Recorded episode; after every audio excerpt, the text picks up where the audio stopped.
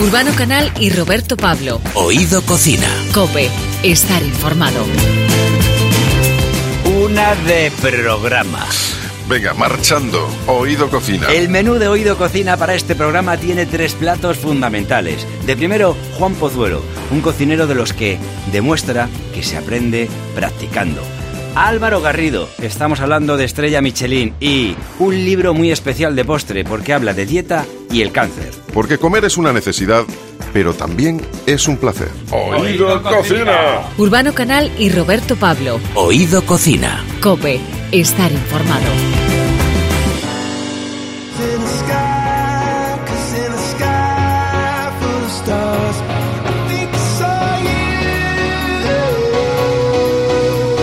Bueno, hoy nos visita un maestro de la cocina, lo sabemos porque él dice que no es justo llamarle cocinero porque aún le queda mucho por conocer de las técnicas, los recursos o las materias primas. Si algo demuestra la grandeza de un docente es que no para de aprender y para eso hay que reconocer que no se sabe todo. Seguro que su paso por el ejército le enseñó disciplina, algo fundamental en la cocina, pero también que el rancho siempre es mejorable. Y reconoce que el Hotel Escuela de la Comunidad de Madrid disfrutó tanto que es un lugar del que uno se va para volver. Un tipo agradecido al que le sienta muy bien el delantal del canal Cocina y que hoy está con nosotros para hablarnos de su último libro. Un trabajo que demuestra que la gastronomía también se puede dibujar. Recetas y viñetas, la cocina más divertida, sana y económica. Juan Pozuelo, bienvenido. Buenos días. ¿Qué tal? ¿Cómo estamos? Muy buenas. Pues muy bien, la verdad es que muy bien. Escuchando, o sea, de repente me has, me has, me has, me has hecho bajar a mi época militar con el tema del rancho. Es verdad que es mejorable, pero también debo decir que yo, bueno, ingresé en el ejército en el año 83 y, y debo decir que años después eh, se come bastante, bastante bien. En el Se ha mejorado, ¿no? ¿eh? La cosa Sí, es, sí, evidentemente, cualquier Eh, tiempo pasado fue peor. en este El corte caso. de pelo lo sigues llevando, ¿eh? Sí, pero porque es súper cómodo no, no tener que peinarse por las mañanas. Bueno, el libro lo has dividido en las diferentes estaciones, eh, lo has convertido en un manual muy didáctico, eh, mm, pero tiene diferente, de original, que las imágenes no son fotografías, ¿no? sino viñetas, ilustraciones que han sido realizadas por Alia Markova, no sé si se pronuncia sí. así. Eh, me imagino que la elaboración de este libro ha sido un guiso de los que necesita tiempo, ¿no? Pues sí, la verdad es que sí. En primer lugar, por decir que efectivamente una de las cosas que marca la diferencia de este libro de cocina con respecto a los mm, eh, millones de libros de cocinas que hay en el mercado es eh, precisamente la manera en la que explica el paso a paso de la receta. Esa ilustración dibujada por Alia. Alia. Yo, me, yo me acuerdo cuando nos nos presentaron, digo, pero ¿a ti cómo te llamo? Dice, como tú quieras. Alia o Alia, porque de las dos maneras. ¿no? Ya es. Dibuja de maravilla, ya, se, ya venía en el mundo del, de la ilustración para, para textos eh, docentes, pedagógicos, y, pues cuando me enseñó alguna de las viñetas, pues me la verdad es que me enamoré. Y, y eso es lo que es distinto, ¿no? Es una forma muy didáctica de explicar el paso a paso. Hay cosas además que con una fotografía no se pueden explicar. O sea, por ejemplo, el movimiento de un cuchillo no se puede explicar con una fotografía. Claro. Y sin embargo se explica perfectamente con una, con una ilustración porque ves esa secuencia, ¿no? De, de- del corte o, o de qué exactamente es lo que hay que hacer. Así que esa es la parte diferente, distinta y que, y que merece la pena además. eh, aunque simplemente sea, como veíamos antes, mi abuela decía que ella veía las revistas para ver los santos, ¿no? Que eran las fotografías. Pues aunque solamente sea para ver los santos, merece la pena el libro. La, la mía también, la mía también lo hacía, de hecho. Siempre destacamos la importancia que tiene la gastronomía ¿no? en nuestro país, la esencia cultural que tienen los platos pues, más emblemáticos que tenemos. Y además eso, ¿crees que en España somos conscientes de, de ese significado a veces que tienen algunos platos de, o que lo hemos sabido transmitir quizá a, la- a las nuevas generaciones, la importancia de algunos platos de nuestra gastronomía? Yo creo que no. Y sin ninguna duda la riqueza gastronómica en este país es, es, es- es- es amplia. Yo creo que es de, de sobra conocidos por, eh, conocido por todos, aquí y fuera. Pero también es verdad que hay una parte de la historia de esos platos que no se conoce. Eh, el por qué, por ejemplo, las migas del pastor y por qué no, en lugar de migas, no hacían no sé qué, ¿no? O por qué la famosa, se me viene a la cabeza ahora, la, la, mm, la polémica acerca de qué ingredientes lleva una paella o qué ingredientes no lleva una paella. Ajá. O por qué un potaje, cuando gran parte de la historia gastronómica de este país tiene mucho que ver con el lugar donde se realiza, ¿no? Esto que está tan de moda ahora de kilómetro cero, de Ajá, Sí. sí. kilómetro cero es lo que se ha practicado en la historia de la humanidad Sí. desde siempre. Uno cocinaba lo que tenía al lado. Eh, no es algo que se haya inventado ahora, ¿no? Y, y efectivamente muchos de los platos de nuestra gastronomía, de nuestra historia gastronómica, tienen que ver con esto, ¿no? Con, con- con lo que se cocinaba, con lo que había al lado. Y esta parte eh, no se conoce. Y no se conoce además, pues evidentemente, por las, por las nuevas generaciones. Por diferentes motivos. Primero porque ha habido mucho desarraigo, es decir, la gente que cocinaba migas en Ciudad Real eh, emigraron en la época de los 60, se marcharon a Barcelona, en Barcelona no había necesidad de hacer migas y los hijos que de vez en cuando comen migas pues tampoco entienden por qué se hacen migas allí eh, o, cosas similares, ¿no?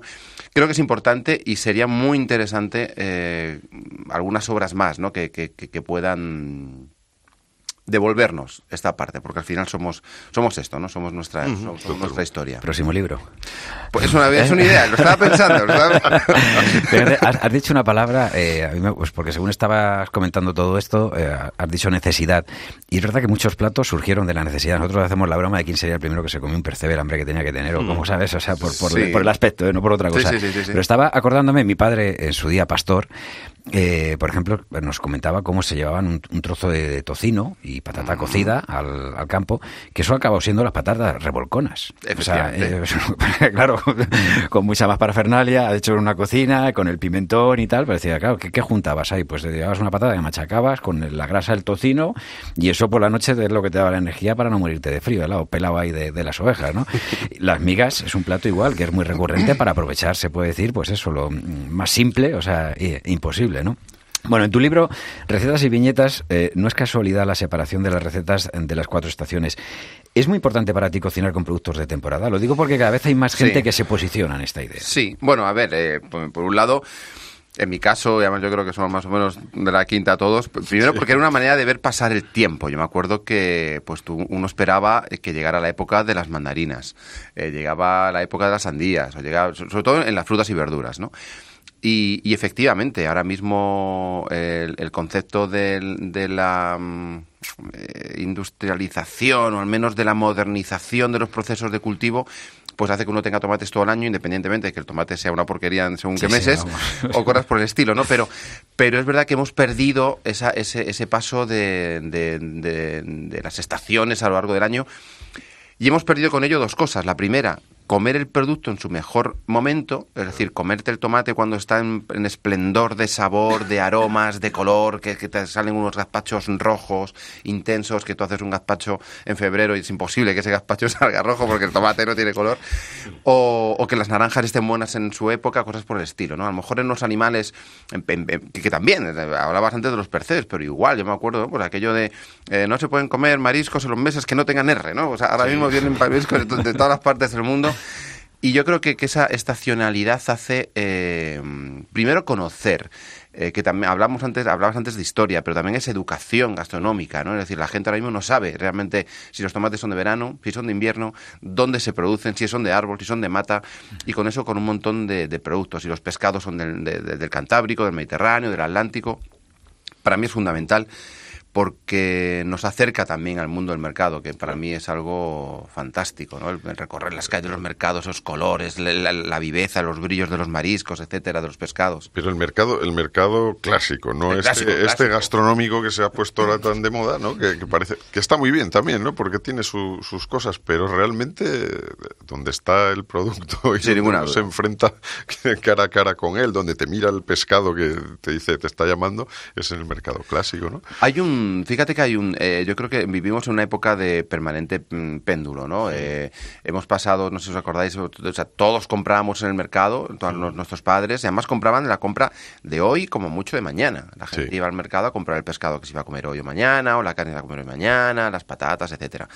De ahí se pasó al supermercado donde se llevaban los carros, pero incluso en las grandes superficies comerciales ahora eh, empiezan a, a, a, prestar atención a estos espacios de, de, mercado y lo que antes eran lineales, sigue habiendo zona de lineales, pero se vuelve a recuperar la figura del comerciante sí. y entonces dentro de esos centros comerciales te encuentras mercado, esos puestos sí, de mercados, esas fruterías, esas carnicerías y, y, yo creo que es un, es un, es un poco primero porque, caray, si tú no sabes eh, cómo se llama el pescado que vas a comprar o de repente no sabes qué, qué, qué, producto comprar, tienes un profesional, pues que al igual que en otros medios, pues te, te, te, te puede indicar el qué. ¿no? Y qué importante claro. además esa confianza con el profesional. Este fin de semana he, he podido comprobarlo como un hombre, por ejemplo, ahora, bueno, pues eh, ya todo el mundo va a poner en su mesa seguramente en Navidad el jamoncito y tal. Eh, le preguntaba y le decía, de, de los jamones que tienes aquí colgados, y un poco como que le guiñaba el ojo y le decía espérate y ahora después hablamos. lo que debo tener ahí dos o tres reservados para los clientes estrellas. Efectivamente. Sí, pero porque al final, mira, esto es una de las cosas que eh, yo me acuerdo, ahora en los restaurantes, ¿no? Que cuando estamos en los restaurantes y, y haces pedidos, pues claro, las vacas, eh, los jamones, etcétera, pues no son tornillos. No. Eh, Sí, sí, sí. Entonces, los hay mejores, los hay peores, los pescados igual, las frutas igual. Y el comerciante, el mayorista, eh, tiene que vender todo. Porque tiene que vender todo. O sea, lo que está peor no lo puede tirar. Porque entonces al final, pues bueno, te van metiendo una de cal, otra de arena, tienes que negociar con ellos, tienes que saber cuándo Sí, sí, comprar y es... Bueno, estamos eh, hablando con Juan Pozuelo, uno de los chefs, el grande chef de nuestra pues eh, gastronomía, nuestra cultura, en, en el sentido de, de lo que es lo que nos gusta en este programa, he oído cocina, que es la, la comida. Recetas y viñetas es como se llama su nuevo trabajo, la cocina más divertida, sana y económica. ¿Qué te lleva a enseñar, a querer comunicar y enseñar los secretos de la cocina a ti? Pues por una parte, una parte egoísta. Egoísta porque la medida en la que tú compartes lo que sabes, pues otros comparten lo que saben, con lo cual te, enriqueces, ¿no? Es es una parte de, de, de- de- de intercambio. Eh, después porque, porque yo soy un firme creyente en el hecho de que eh, la cultura, la educación es eh, poder. Poder me refiero poder individual para poder decidir acerca de tu propia vida, ¿no? Entonces yo creo que lo más grande que puede tener alguien, si, supiese de astronomía, pues daría clases de astronomía, pero sé de cocina un poco y entonces lo que hago es eh, tratar de enseñar cocina. Y creo que lo mejor que puede tener un- una persona que se dedica al mundo de la cocina es saber lo mejor y la mayor cantidad posible y de la mejor manera posible porque le abrirá muchísimas más puertas, le hará ser más digno, le hará poder elegir dónde trabajar y yo creo que en esta vida poder elegir qué hacer y dónde hacerlo es uno de los principales regalos. Capacidad de decisión, efectivamente. Y el, el tener platos de, de legumbres y que... De, de dónde has sacado algunas de las recetas aquí? O sea, vienen de, de, de tu de tu tradición, o sea, los pucheros y estos... De mi casa, los sí, sí, sí, sí, sí, sí, yo... mi Eres muy de puchero, ¿no? Se te sí, nota que yo además, muy no, no, ¿no? pa- sí, por, por no, por no dar muchas pistas, que luego, es verdad que mi- o sea, yo, yo tuve la fortuna de conocer incluso a varios bisabuelos Ajá. y, y en mi casa pues había de todo, había abuelas que cocinaban francamente mal y había abuelas que cocinaban muy bien. Eh, pero lo que sí es verdad es que independientemente de cómo se cocinase, se disfrutaba muchísimo de la mesa. Yo recuerdo las comidas en casa, ahora es más complicado estas cosas porque la gente come poco en casa, pero yo recuerdo que en mi casa se comía todos los días a mediodía, todos. Eh, había un, ese respeto por la, por la mesa, eh, la liturgia de la comida, la gente no se levantaba de la mesa. Es verdad que entonces no había las distracciones que hay ahora del móvil, las, las, las Nintendo, estas cosas, se comía y se comía, ¿no? Entonces era un- había un respeto, ¿no? Un- casi litúrgico por, por, por la gastronomía eh, casera. Y de ahí, ¿eh? en mi casa se comían lentejas, se comían gachas, se comían migas, se comían cosas que no nos gustaban, pero que mi madre con, muy, con muchísima mano izquierda nos hacía ir comiendo, ir probando y al final pues uno come más aquellas cosas que le gustan, pero yo debo agradecer. Una, recuerdo porque ya tenemos unos 8 o 9 años, todos mis compañeros entonces era cuando se ponían de moda, no existían tantos bollos industriales, pero sí existían los donuts, unos cuernos que había rellenos de crema que eran enormes Sí. y unas, unas como una especie como de, de, eh, como de eh, unas caracolas también enormes. Y todos mis compañeros comían esto en el recreo y mi madre bajaba a mediodía, o sea, a mediodía, a media mañana, con un bocadillo, pues unos días eran de tortilla de chorizo, otros días eran una tortilla, y yo cabreaba porque decía, o sea, todos mis compañeros con bollos y yo aquí comiendo eh, comida casi de, de, de- de trabajador en la obra, ¿no? Sí. Y agradezco profundamente toda esta este empeño por hacernos comer porque ha- en mi caso porque ha marcado mi vida después, pero además porque a mi hermana que no se dedica al mundo de la restauración, sin embargo, cocina muy bien, disfruta la cocina y yo creo que todos estos platos, ¿no? de legumbres, potajes, guisos, etcétera, y que tienen que, tienen que ver también con la expresión de- del cariño hacia los demás. Es decir, un plato que tarda cuatro horas en hacerse, eh, o le pones cariño y quieres mucho a quien se lo va a comer, o es bastante probable que te salga hecho un cascajo. Es que la cocina, la cocina es muy diván. Es- Sí, es, total. O sea, yo creo que todos alguna vez cuando nos metemos en la cocina, lo que hacemos es eh, un poco evadirnos, disfrutar lo que dices, Sí. pensar es algo que no, no se puede ser egoísta, porque lo que quieres es que, que el resto disfrute. O sea, comer para ti solo no tiene tanta emoción como saber que al resto de la gente le, le Sin va a ninguna gustar. duda. ¿Cuál es tu plato preferido? Pues mira, yo debo reconocer que a mí donde estén unos huevos fritos con patatas. ¿Verdad? Sí, es que lo, sencillo. además- sí, sí. tenemos en el restaurante, tenemos un plato, eh, hace poquito hemos abierto dos tabernas en Madrid, en el centro, el Mollete, y, mm, y un plato son unas patas al montón. Unas patatas cortadas finitas, eh, salteadas, luego terminadas en el horno, salteadas con ajo, con un par de huevos que simplemente le damos una vuelta al huevo, la clara se cuaja y la yema queda líquida y un chorrito de vinagre. Bueno, se venden en mogollón. Y es una cosa que ca- casi todos los días. o sea, eso, o sea, ¿Dónde- dónde dices? flipo. En la calle La Bola, con número 4. Eh, La en Bola. el centro de Madrid. Ahora mismo estamos Sí, en, sí, pleno sí. bulli- en pleno vicio. Pero me encanta esto. Y me encanta, o sea, y luego la cuchara. Me, me- me apasiona la cuchara. Las patatas guisadas, las, unas buenas lentejas. Oh, Sí, señor, sí, señor. Una pregunta que hacemos a todos. Una tapa que siempre pidas cuando sales por ahí a, a tomar unas cañas. Si hay, si veo que es que hay que tienen buena pinta, unas bravas. Unas bravas, sí, señor. Eh, Tengo un amigo que se, le llamamos el monstruo de las bravas. Si no hay bravas en el bar, ya está cambiando. si veo que tienen buena pinta, una si- es- reconozco que soy muy patatero. Entonces, si veo que la ensalada tiene buena pinta, a lo mejor también pido. Si veo que una tortilla tiene buena pinta, también. Sabéis que además estas tres cosas son copan prácticamente el 90% de los Sí. aperitivos de este país. Sí. La tortilla de patatas, la ensaladilla y las patatas bravas. Pues mira, el otro día tuvimos a Chicote y una de las eh, recetas que nos dio era la ensaladilla y he hecho eh, este fin de semana con la familia... He Ah, quitado- he las quitado- has sí, hecho, ¿no? lo he hecho, he quitado el pimiento, he puesto la granada, que él nos dijo, y es verdad que le da ahí un- una cosa, a saber, diferente. ¿Cuál es una de tus recetas preferidas? O sea, que tú hagas. O sea, pa- no ya que vas solo para comer, sino que te guste realizarla para que la coman otros. Pues el salmorejo, por ejemplo. El salmorejo. Que es un plato además que, ¿sabes qué pasa? Yo, eh, pri- primero por ascendencia, pero después porque es un plato que tengo el... Ascendencia cordobesa. Y claro, vamos, que, claro, claro. estábamos hablando aquí fuera de, de antena y Y también el- procede de Córdoba. Del, del Córdoba, el salmorejo, que es tomate, eh, aceite de oliva y jamón, que es el que le pones por encima. En todo- nosotros somos de Villanueva de, de- de Córdoba, del Valle de los Pedroches, donde hay unos jamones espectaculares. Entonces, pues claro, el salmorejo. Y además, gente que no le gusta el tomate, eh, le he hecho comer salmorejo y, y, y- Danos la receta, y gustarlo. Claro que sí, mira, el salmorejo no es muy fácil. Lo, lo importante es volver a lo que hablábamos antes, conseguir unos buenos tomates. Eso es fundamental, porque si no, ni sabor ni color. A mí me gusta coger el, to- el tomate, triturarlo con un poquito de ajo. ¿Qué tomate sueles usar? Pues mm, uno bueno, si es un tomate pera pero que Mm. tenga sabor, tomate rama, eh, incluso si podemos, claro, en la zona de allí pues tienes tomates rosas, de estos, estos, estos tomates Ah, sí. feos, eh, bien maduros, eh, con un sabor espectacular. Lo importante es que tenga buen sabor Claro. Porque al final lo vamos a colar, por lo tanto la piel la vamos a quitar, etcétera. Trituramos el tomate y el ajo y esto lo colamos, porque en este en esta mezcla es donde puede haber la pepita del tomate o la piel, triturarlo muy bien. Aquí le añadimos ya una buena miga de pan, de un buen pan, eh, no nos vale un pan tal. Es importante que el pan no esté muy tostado, porque la corteza si está muy tostada le va a dar sabor, si es miga mejor. Eh, un poquito de aceite y sal. Y esto lo ponemos a triturar. Importantísimo, y es el secreto. Eh, tiene que emulsionar durante un buen rato. Llega a calentarse por, el, por efecto del calor. El tomate eh, se cocina un poquito en el aceite porque coge temperatura esta mezcla y conseguimos una emulsión bastante, bastante homogénea. Veremos que el tomate pasa de ser rosado a ser rojo a ser ligeramente naranja. Este es el punto. Dejamos enfriar, y ya por encima lo que queramos. A mí me gusta mucho últimamente acompañarlo con, con productos del mar. Un atún en salazón, una buena sardina, una anchoa rica, eh, una ventresca de bonito y si no, pues el clásico Huevo duro, cocido, que en lugar de ser huevo cocido podemos poner unos huevitos de codorniz y un buen jamón. Emulsión no es lo que nos hacían a nosotros en clase urbano cuando nos portábamos mal. Eso era expulsión. Eh, eh, expulsión, expulsión.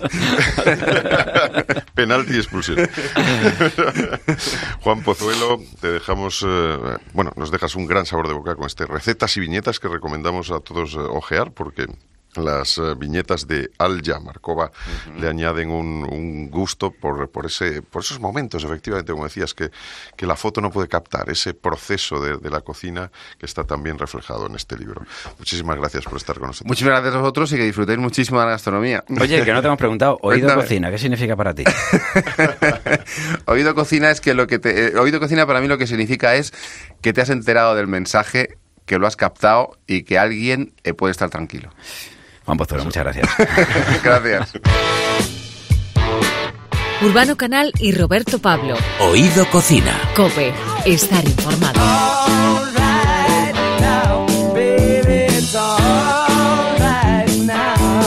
En los últimos tiempos hemos oído muchas noticias referidas a alimentos que producen cáncer. Vivimos en un mundo de sobreinformación y es muy importante formar nuestro propio criterio, sobre todo para huir de los mensajes engañosos. Lo que sí es cierto es que no podemos vivir para siempre, pero podemos reducir el riesgo de contraer enfermedades y entre ellas, efectivamente, está el cáncer. ¿Qué importancia tiene nuestra dieta a la hora de evitar enfermedades como el cáncer? ¿Qué puede y qué no puede hacer tu alimentación en este sentido? Juanjo Cáceres es doctor en historia y ha publicado decenas de obras sobre alimentación humana. Entre ellas este libro que tenemos aquí que se llama precisamente así, Dieta y Cáncer. Juanjo, bienvenido. Hola, gracias. Desmontemos para empezar algunos mitos. ¿Hay alimentos que se puede decir que producen cáncer? Bueno, hay sustancias alimentarias, digamos, que sí que están asociadas a un mayor riesgo de sufrir un cáncer. Por ejemplo, claramente el consumo de alcohol, ¿no? Sí. Que es conocido, pues, que tiene es un factor de riesgo en este sentido. También es conocido que el consumo de carnes procesadas o el de carnes rojas incrementa el, ri- el riesgo de sufrir algunos tipos de cáncer, por ejemplo. Por lo tanto, una la dieta puede tener un papel preventivo en la aparición de algunos tipos de cáncer. Claro, eso es lo que decíamos, que la, la dieta puede prevenir, o sea, lo Sí. que realmente, eso es lo que vamos a tratar de descubrir contigo. ¿Qué debemos pensar eh, cuando alguien nos dice que ciertos alimentos pueden curar enfermedades como el cáncer? Pues debemos pensar que no está diciendo la verdad, porque los alimentos no curan enfermedades. Mm, Los alimentos eh, tienen un efecto mm, beneficioso sobre nuestro estado de salud desde el punto de vista de la prevención, pero no son medicinas. Aquello que puede curar un cáncer es el tratamiento que nos ofrecen en nuestros hospitales los oncólogos, no los alimentos. de los alimentos, desde luego. Y, o sea, que eh, últimamente tenemos un poco esa, eh, esa imagen de que hay maneras de saltarse los procesos, eh, de, o sea, los mm, tratamientos médicos, eh, la- lo- los oncólogos son prescindibles a la hora de tratar el cáncer, la quimioterapia y otras terapias de probada eficacia se- pueden sustituir con ciertos cosas, eh, otros tratamientos, pero realmente ahí estamos poniendo en peligro nuestra salud basándonos en creencias más que en cosas que realmente estén probadas. Sí, en efecto, tanto Julio Basulto, que es la persona con la que he escrito este libro, Dieta y Cáncer, como yo, pensamos que esta es una situación absolutamente terrible. Y una de nuestras principales preocupaciones en el momento de escribir este libro era desterrar todas las creencias que existen alrededor de que pueden haber terapias alternativas que pueden suponer una alternativa, como su nombre indica, a los tratamientos oncológicos contra el cáncer. Cuando los tratamientos oncológicos contra el cáncer son la única vía eh, posible de curar un cáncer, que si no lo tratas posiblemente tenga un desenlace fatal. Em, desde este punto de vista, pues hay que hacer un esfuerzo para volver a para hablar y poner en valor todos los avances médicos que se han hecho en los últimos años. A modo de ejemplo, hace pocas décadas la mortalidad por diferentes tipos de cánceres alcanzaba casi el 90% y ahora mismo casi dos terceras partes de las personas que han sido diagnosticadas sobreviven a un cáncer. Eh, Y esto es Juanjo, gracias a los avances de Claro. la medicina, claro. Juanjo, eh, o sea, lo que estamos hablando es que hay una evidencia que a partir de nuestra alimentación lo que podemos hacer es eh, pues tener una mejor salud y no Sí. caer en un cáncer, pero a partir de que, por ejemplo, se desarrolle en nuestro cuerpo el cáncer, la dieta no es tan importante, sino que lo importante en ese momento va a ser la, la parte médica, ¿no? Sí, eso no quiere decir que nos tengamos que atender las cuestiones nutricionales cuando hemos sido diagnosticados con un cáncer. Porque sí que hay una serie de, digamos, de consideraciones dietéticas útiles para abordar algunas deficiencias nutricionales que acompañan a la enfermedad o a los posibles efectos adversos que pueden generar los tratamientos médicos. Son conocidas algunas, algunos síntomas como las fatigas, las náuseas, las pérdidas de apetito, las pérdidas no intencionadas de peso o las pérdidas de masa muscular. Estos son factores que un enfermo de cáncer puede sufrir. Y ahí el papel de un nutricionista que le oriente respecto al consumo alimentario es útil. Además hay que decir que, los- que el consejo alimentario para un enfermo de cáncer es distinto que para el de una persona sana, porque cobran protagonismo otras cuestiones. O sea, vamos a concluir que es mejor prevenir que curar y en, eh, durante la curación sí nos va a ayudar también la alimentación. Pero la ciencia nos demuestra que es posible reducir las posibilidades de padecer buena parte de las enfermedades crónicas que son responsables de un 87% de los fallecimientos en Europa. ¿En qué nos ayuda la dieta en esta prevención? Pues la dieta nos ayuda como tú bien has indicado, a reducir la posibilidad de sufrir un buen número de Hmm. enfermedades evitables. Ya, ya no solo el cáncer, sino otras enfermedades Claro, crónicas. la sobre todo. diabetes tipo 2, por ejemplo, Claro. Eh, que es una eh, enfermedad estrechamente relacionada con la dieta, todo tipo, bueno, diversos tipos de enfermedades cardiovasculares. Hay una serie de elementos que mm, tienen que formar parte de nuestros estilos de vida, como es el, no, el rehuir el sedentarismo, debemos ser personas activas, debemos intentar seguir unas, unos hábitos alimentarios saludables, que eso significa priorizar mayor consumo de, pues, de frutas, de vegetales, de legumbres, de cereales integrales, en detrimento pues de lo que comentábamos antes, carnes rojas, eh, alimentos procesados, carnes procesadas, etcétera. Debemos evitar el tabaco, debemos evitar el alcohol y debemos cuidarnos. Debemos Y va a merecer la pena vivir tanto tiempo, dando tantas cosas buenas, ¿sabes? Es que me, me recordaba el chiste de doctor, voy a vivir mucho tiempo, y dice, no, dice, o sea, me queda poco, y dice, "Va a ser- te va a hacer eterno lo que te queda. bueno, bueno, se te va a hacer mejor, se te va a hacer mejor porque llegarás a una edad madura en la que te encontrarás mucho mejor. Claro. Oye, de todas maneras, ¿cuáles son las terapias y pseudoterapias, eh, hablaba antes eh, Urbano, ¿verdad?, que destapáis en este libro, ¿cuáles son las más peligrosas? O sea, ¿de qué debemos de huir? Bueno, es difícil, es difícil establecer una, una lista, ¿no? Por orden de peligrosidad. Digamos que lo peligroso en este sentido son varias cosas. Por un lado, que mm, en lugar de acudir rápidamente a, a tu médico y someterte a un tratamiento adecuado, que, lo, que optes por una vía alternativa que empeore tu pronóstico. Ese sería el principal riesgo que existe. El segundo riesgo es que a veces algunas sustancias, como algunos productos, digamos, eh, de, que vincu- asociados a la medicina natural, cuando se consumen en- en- durante el tratamiento de un cáncer, pues pueden tener efectos adversos. Por lo tanto, por eso siempre es muy importante que, los, y los médicos insisten mucho en ello, que si alguien acude a algún tipo de terapias complementarias, que son lo que llaman, se llaman también las terapias alternativas, que lo comuniquen lo a los médicos, porque pueden haber interferencias negativas en el tratamiento que están recibiendo. Eh, y, todo- y luego, eh, creo que la, digamos, la moda de determinadas terapias alternativas nos pone en mala situación como sociedad porque digamos que la medicina exige recursos, exige apoyo a la investigación, exige disponer de las mejores hospitales, de los mejores ambulatorios para que todas las personas sean los mejores, lo mejor atendidas posibles.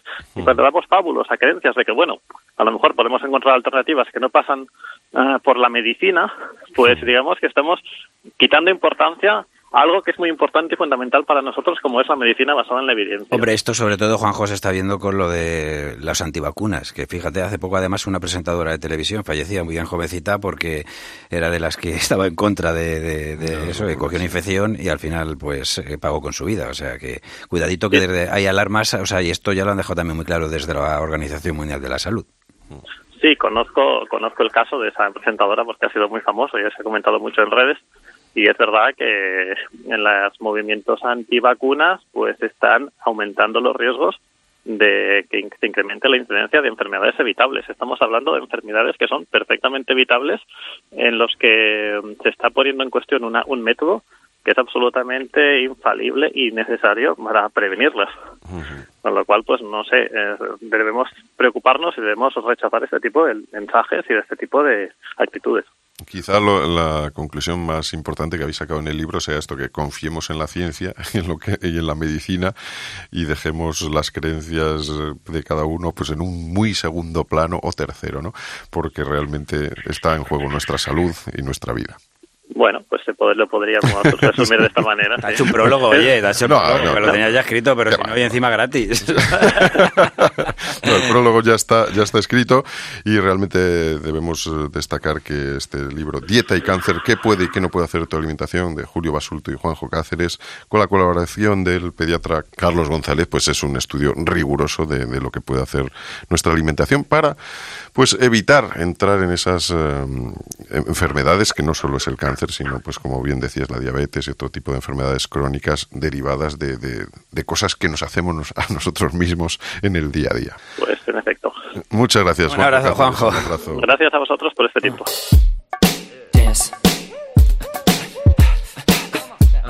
Urbano Canal y Roberto Pablo. Oído Cocina. Cope. Estar informado.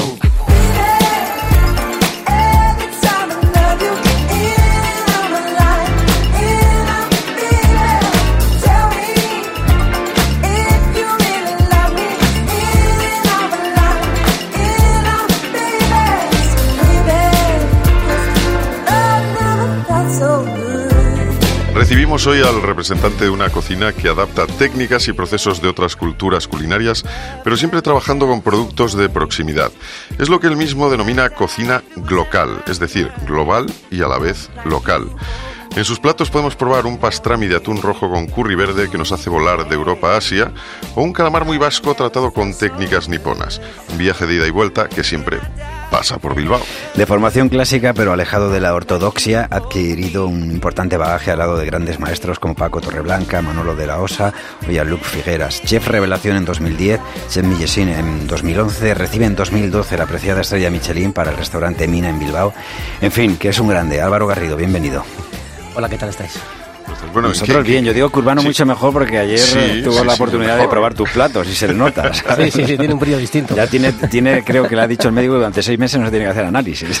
No, no creo que, vamos, eso, como mucho el ácido úrico tendré que mirar, pero vamos, yo creo que estoy fenomenal. Además, eso fue un placer disfrutar de, de una cena para unos po- pocos escogidos, eh, con todo el equipo de del restaurante Mina de Bilbao en, en un sitio privilegiado y la verdad es que, que una gozada, una gozada. Os escogieron además no por guapos, sino por vuestros No, gustos por, culinarios. eh, o Sí, sea, por, por- por gusto, por buen gusto, básicamente. Como debe ser. ¿En qué consiste esto de la cocina glocal? Bueno, ya lo he dicho yo un poco, pero... Bueno, es, es. Al final, además, viniendo donde venimos, que es una. digamos que es un bastión muy tradicional en cuanto a la cultura gastronómica. Eh, un- cuando hablamos de un restaurante gastronómico, si- siempre hemos pensado que eh, no solo es el producto, ¿no? Eh, tiene que ver algo del ADN del chef o de sus experiencias, ¿no? Y en Mina hemos viajado mucho, hemos aprendido de muchas culturas, hemos estado en Japón, hemos estado en China, hemos estado en Sudamérica. Hay muchas especias, hay muchos productos distintos, hay muchas técnicas que luego mezclamos todo eso y con eso creamos una cocina que, distinta y una con personalidad, ¿no? que es al fin y al cabo que buscamos. Que para nosotros, en definitiva, es lo que es un restaurante gastronómico, ¿no? que es lo que hace que un cliente vaya o recorra medio mundo para ir a ciertos restaurantes. Eh, Mina abre sus puertas en 2006 en Bilbao con una apuesta por una barra de alta cocina además de, la sala. Hoy es tendencia. Eh, ¿Faltaba cuidar un poco la barra en algunas ciudades? Esto te puedo contar un montón de anécdotas de la barra que te vas a, te vas a reír. ¿no? Sí. Adelante, además nos encanta reírnos. ¿no? Y la barra. La barra, la barra. No te vayas de la barra. Esto, eh, la cocina es abierta. Y entonces, eh, nosotros queríamos romper un poquito lo que es la idea de restaurante gastronómico, ¿no? Un modelo francés. Mantelería, vajilla, purenta y cinco tíos ahí bien pertechados. Y, y entrabas tú ahí tras con tensión, ¿no? Sí, sí, como, como en tensión. Sí, como, a ver, entonces, como entrar al médico, ¿no? Entonces, eh, nosotros, la gastronomía eh, se- siempre se asocia con el disfrute. ¿no? Tú no vas a un restaurante gastronómico porque tienes hambre, vas a disfrutar.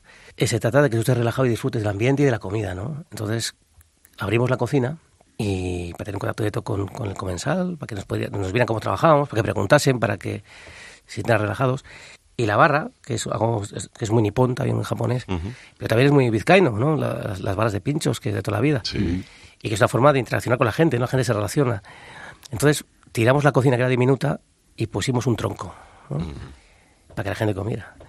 Entonces, bueno, chocó bastante, ¿no? La gente no entendía al principio. Ya estamos hablando ya hace años, y ahora esto se ve en todas partes, ¿no? Sí. Entonces, eh, dejamos la puerta abierta del restaurante por la mañana para que entraran los proveedores y tal. Y un día estamos trabajando y viene una señora, eso de las doce y media, o así, se pone la barra y pide un picho de tortilla y un café con leche.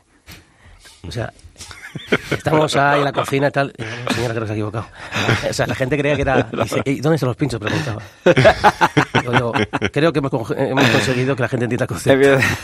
Sí. O sea, que- Qué que bueno, hay- qué bueno, y además creo que tiene una historia especial el restaurante Mina porque está en un barrio pues muy muy clásico Sí. eh, de Bilbao, que, que- que es un poco tu, tu, tu origen, ¿no? O sea, tú Sí. naciste ahí, creo. Mi en- familia es del Casco Viejo y nosotros estamos en Bilbao la Vieja. Ajá, Bilbao la Vieja eh, es el barrio que está apegado al Casco Viejo y se divide por la ría de Bilbao. sí. Estamos enfrente del mercado. Nosotros abrimos ahí el restaurante. Nuestro restaurante diminuto, no tenemos, no tenemos almacén, tenemos que comprar todo al día. Entonces, siempre decimos que no tenemos cocina, pero tenemos la- el almacén más grande del mundo, que es el mercado que está ahí, ¿no? Enfrente. Y es un barrio que era un barrio burgués en 1850, era un barrio minero. Entonces, eh, detrás de me- del restaurante eh, está Miribilla, que es un barrio nuevo, pero es, que es una montaña. Está ojereada porque estaban las minas de hierro. Entonces, por debajo del restaurante pasan unos túneles que van hasta la ría. y eh, hay raíles y bajaban eh, en vagonetas en mineral de hierro y lo cargaban en la ría. Entonces pasa por debajo de la cocina. Entonces, claro, eh, poner nombre al restaurante no fue muy difícil. Mina. Eh, ya tenemos el nombre, Sí, efectivamente. sí, sí. Hay gente que preguntaba, digo, ¿por qué pones mina? Y decía, no, una, una novia que tuve que se marchó. Y, y la gente siempre busca cosas raras, ¿no? Y digo, no, era por las minas. ¿Te la has tatuado en algún sitio y Sí, llevas sí. el tatuaje? Sí, sí, sí. Eh, vamos al producto, que hablabas antes y decías eh, de ese ADN, ¿no? Además, Sí. eh, o sea, todo lo que influye en, en la cocina. ¿Cómo haces sufrir tú a un chipirón, por ejemplo? O sea, háblanos de, de- de eso, ¿no? De Bueno. una vez que coges ahí eh, el producto y empiezas a manejarlo. ¿Cómo lo Pues- ves? Pues, por ejemplo, eh, muchos, muchos platos y muchas técnicas eh, nacen de, de fruto de, la reflexión, ¿no? En la cocina tradicional, los chipirones, su tinta, eh, se guisan durante mucho tiempo para romper las fibras del chipirón, ¿no? Y una vez estaba yo viendo a un chef japonés que hizo, vino a hacer una demostración, que ahora tiene tres estrellas en Japón, y estaba él limpiando un, chipi- un chipirón con su cuchillo y tal, y él estaba haciendo unos sushis, y yo estaba a un metro de él, y con los palillos cogió, mientras limpiaba el chipirón, lo cogió con los palillos y me metió la boca con todo el chipirón, crudo, Ujú. y se deshacía en la boca. Entonces dices, ¿por qué no? Y bueno, él, por ejemplo, en este caso, cogía, eh, limpiaba el chipirón y quitaba una pequeña membrana que, eh, que es muy dura, que es la que cocinamos todos. ¿eh? La cocinamos para, para romper esas fibras, para lo cuando lo guisamos y demás, o cuando hacemos a la plancha, con, con el cuchillo muy afilado.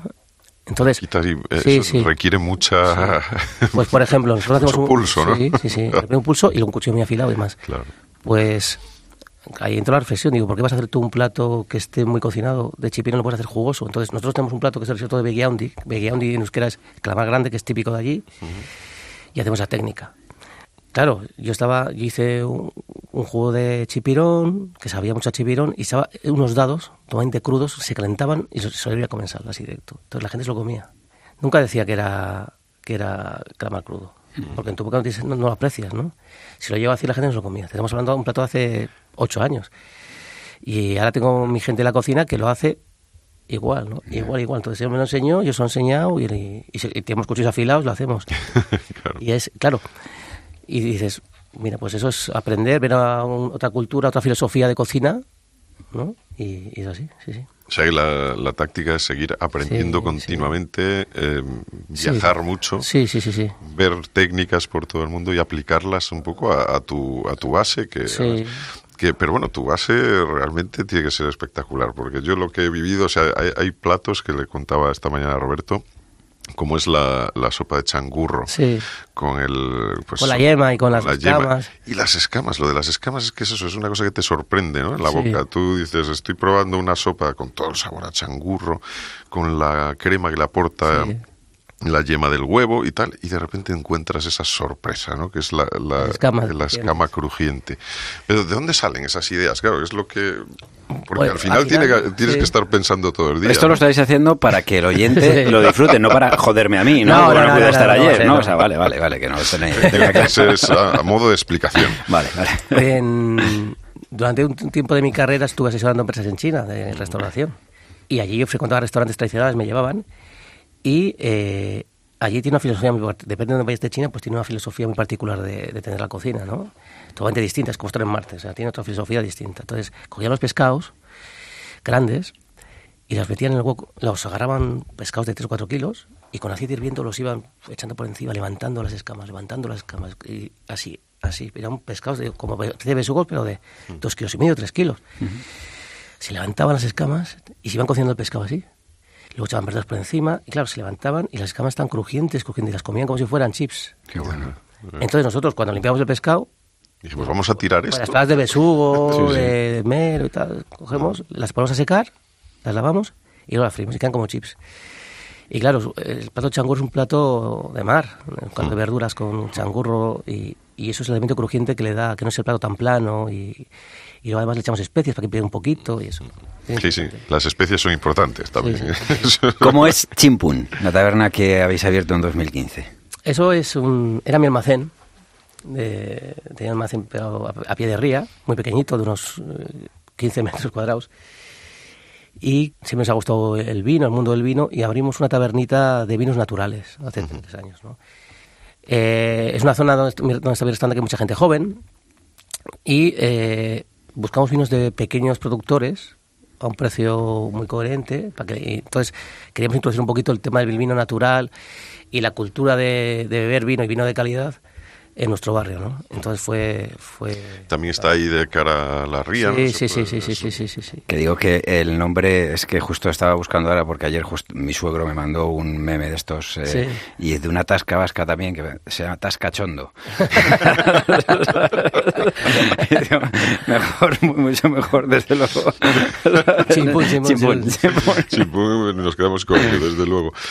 ¿Cómo es la relación con los proveedores cuando tienes eso, esa, esa cocina de proximidad? Supongo que es importantísima, ¿no? Sí, sí. Bueno, ayer, de hecho, a ver, la pregunta tiene trampa porque ayer estabas contando una anécdota que uno de tus proveedores te llamaba continuamente. O sea, de hecho, Sí, te, sí, te sí, estaba llamando desde primera hora de la mañana. Ah, Sí, ¿no? a mí el pescatero, por ejemplo, me dice lo que, entrando, lo, lo que va a entrar, que le llaman desde el barco ya, me llama a las 5, me llama así a las 7, a las 8. A las 5 de la mañana. ¿eh? Pero eso dependiendo, me imagino, de lo que se vaya pescando, de lo que va Sí, sí, sí, ¿no? claro. O sea, Mi- En mí no trabajamos con menú de degustación porque entendemos que, que- que es una filosofía de entender la gastronomía. Se cocina con lo que hay. O sea, para nosotros tener una carta eh, convencional en el sentido de que tienes un pescado tres meses, por ejemplo, o una verdura, si ya no es temporada, pues es un problema, ¿no? Entonces, por ejemplo, puede ser un día salmonete, o puede, puede ser un día merluza, como puede ser un día sardinas, como puede ser un día lengua o el pescado que, que tengamos ahí, ¿no?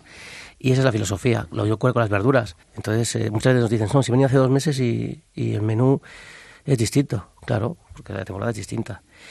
Y luego, luego tienes platos, es cierto que luego tienes platos que, que, eh, que han gustado y tal, y ya los vas metiendo cada año, lo vas puliendo, los vas, dejas que el tiempo pase en ellos, lo vas entendiendo de otra forma, y al final pasan 10 años y el plato que empezó en otoño, que era un plato de, de setas, eh, ha, ha evolucionado y ha cambiado a otra cosa distinta, ¿no? Qué bueno. Y esto es así. Y eso tiene que ver el paso del tiempo y de las temporadas. Es una filosofía muy japonesa. Eh, algunos, un, un chef japonés te dice, no te llaman cocinero hasta que tú no llevas 10 años trabajando, porque has estado 10 temporadas y has trabajado 10 veces ese producto. Claro. O sea, tú puedes ser quien quieras, pero te dicen. Por eso ellos tienen mucho respeto en la, en la profesión gastronómica a la gente mayor. ¿no? Ahora vi- vivimos esto de chef joven, me tatúo aquí la anguila, la sardina, la varilla. Llevo cinco años y luego es que ya no me gusta, ya no me gusta, creo que soy cocinero. Y digo, ya que haces con los tatuajes. Oye, ¿y tu mujer no se mosquea de recibir tantos mensajitos a las 5 a las 6 de la mañana cuando dices el proveedor? Ya trae aquí el móvil, a ver. El- lo- el- yo duermo con el, el modo, el modo avión. En serio, en serio. Normal. La, la cocina está abierta toda la noche también. Bueno, vamos a ir ahora Sí. a que nos eh, digas un poco también eh, cuáles son tus gustos. O sea, aparte de lo que ofreces, ¿cuál es eh, la tapa que más te, te gusta a ti? A mí eh, me gustan las clásicas galletivas vizcaínas, ¿no? Eh, me- mira, eh, la anchoa rebozada con pimientos, del pasadas, por ejemplo, en Casco Viejo, que te lo ponen con alegrías, ¿sabes? Eso me encanta. Eh, ahí también te hace una tortilla recién hecha y está muy buena. Luego me gustan mucho las, ancho- la- las anchoas en salazón. Cosas muy... La gilda también es un clásico. La gilda, eh, eh, los callos la vizcaína, una tapita que te ponen así, eh, todas estas cosas, ¿no? Todas estas cosas que nos gustan a todos. Sí, me refiero que, que fíjate que hay, pin- que hay eh, muchos pisos de diseño y demás, Sí, sí. ¿no? Pero al final dice, dice, yo ya tengo el restaurante, yo quiero Sí, yo, yo voy luego a, tomar lo clásico. Sí, sí, sí. Y un bocadillo, algo tan nuestro como un bocadillo, que, como, que, ¿cuál es el que te gusta hacerte de vez en cuando? Pues eh, te, vas a, te vas a reír. Mm. Pan, pan bueno, eso sí, ¿eh? pan de masa madre así, y bonito, con gildas, huevo duro, y lechuga, y luego un poquito de tabasco, un poquito picante. Sí, sí, pues sí. muy rico. No puedes comer mucho porque, joder, eso pega, ¿eh? Eso muchas veces me lo hago por la noche cuando llego, que llego... pequeñito. Sí, no pequeñito. Muchas veces a la noche cuando llego, que, que es tu momento, ¿no? Que llegas a casa después a la una de la mañana o así, y nadie te molesta. Y te lo pones ahí... Y, el tabaco para dormir tiene que ser genial, ¿no? Sí, bueno, bueno, poquito, ¿eh? Mi, mi estómago se ha agradecido, o sea que... Ma- Mahonesa no le echas, ¿no? ¿Quién nos dijo hace poco que era de... Bueno, Chicote nos dijo, y había alguien más también que nos habló de un pepito que era... Bueno, este era pollo y... Y mahonesa, me acuerdo. Sí, que- sí, con pollo. El clásico, el clásico, Sí, que sí. que abres la a las 5 o 6 de la mañana cuando Eh, llegas. siempre la mayonesa, sí. Y la, la mayonesa es, cuál es el, lo que es el cemento para el estómago. Sí, sí.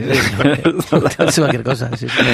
¿Y tu plato preferido? O sea, hemos hablado de tapa, hemos hablado de bocadillo. ¿Tu plato preferido? Cuando llegas a un restaurante, si pudieras elegir, un restaurante, imagínate que hubiera de todo, ¿qué elegirías? no, no tengo un, un plato preferido, ¿no? Sí, sí es cierto que tienes momentos, ¿no? Y, y depende de dónde vayas.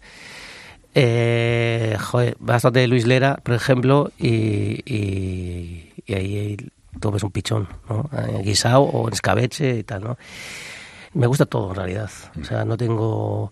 El bacalao pilil, por ejemplo, me parece un plato técnicamente muy complejo de hacer y que la gente, por ejemplo, así la gota nuestra no lo valora, ¿no? Y cuando está bien hecho, allí, allí, por ejemplo, los cocineros tradicionales es una religión, o sea, en el tema del pil pil, si tiene aire, si no tiene aire, que el sabor se nota. Eso, por ejemplo, me encanta, ¿no? Y además cuando es, es el bacalao de bacalada que das de salado, que normalmente mi tiene un punto de salado más alto, pues sí, no, eso, eso me gusta mucho. Sí, a mí con el bacalao algunas veces me da miedo cuando dicen desalado. Digo, ya digo, lo has dejado soso. lo has dejado, vamos. Sí, no, no, es que, eh, no, digo una cosa, con el bacalao ahora ocurre que se está perdiendo esto, ¿no? Que los compras ya desalados y el punto de sal se pierde. Mm. Sí, sí, Entonces, eh, antes yo me acuerdo cuando empezamos, que éramos unos críos, que no había empresas que desalaban. Entonces, tenía siempre unas cubas, unos cubos allí y tienes que estar cambiando igual 35 bacaladas, 40 bacaladas cambiando el agua cada 3 horas, cada 4 horas. Claro, sí, Sí, sí. eso durante días y cada jefe tenía su... Esto 12 horas. No, yo lo dejo 14, yo 16. Esto era como... El pez más mojado, que Sí, sí, sí, sí. el bacalao. totalmente, totalmente. ¿Qué, qué significa para Álvaro Garrido la, la expresión oído cocina, que es el nombre de este programa? Pues eh, significa que lo has entendido la primera y que lo haces. Cosa que el mundo iría mucho mejor. ¿eh? Sí, por supuesto. si no dices oído, lo repito otra vez. ¿Has dicho oído? Eh, Oído, que ya has dicho oído. No, no, no has dicho oído. No has dicho oído. Entonces lo, lo vuelves a repetir. Eso, como decías ayer, una buena chuleta y unas eh, alubias de Tolosa Sí, ayer, y venga. ayer digo, después, después del menú, que habían sido 14 pases, digo, bueno, ahora sacamos la chuleta y las alubias. Alguno mira, digo, esta, esta la va a sacar. Para que no falte de nada. Sí, sí, sí, sí, sí. Bueno, pues eh, que Álvaro, lo que estamos ahora y esperemos que nuestros oyentes estén deseosos de pasarse por Mina, por ejemplo, y, y disfrutar de todo lo que nos ha dicho hoy, que es una oferta variada, sobre todo con ADN de, de Álvaro Garrido, uno de los grandes chefs, también estrella Michelin que hay, que hay en nuestro país. Que muchísimas gracias por habernos visitado. Un placer y muchas gracias. Igualmente. En 15 días volveremos para cambiar la carta. Urbano Canal, que es él, y yo, que soy Roberto Pablo, te deseamos lo mejor para estos próximos 15 días. Aliméntate, ya sabes, de forma saludable, pero sobre todo no te pierdas Oído Cocina. Oído Cocina. Urbano Canal y Roberto Pablo. Oído Cocina. Cope. Estar informado.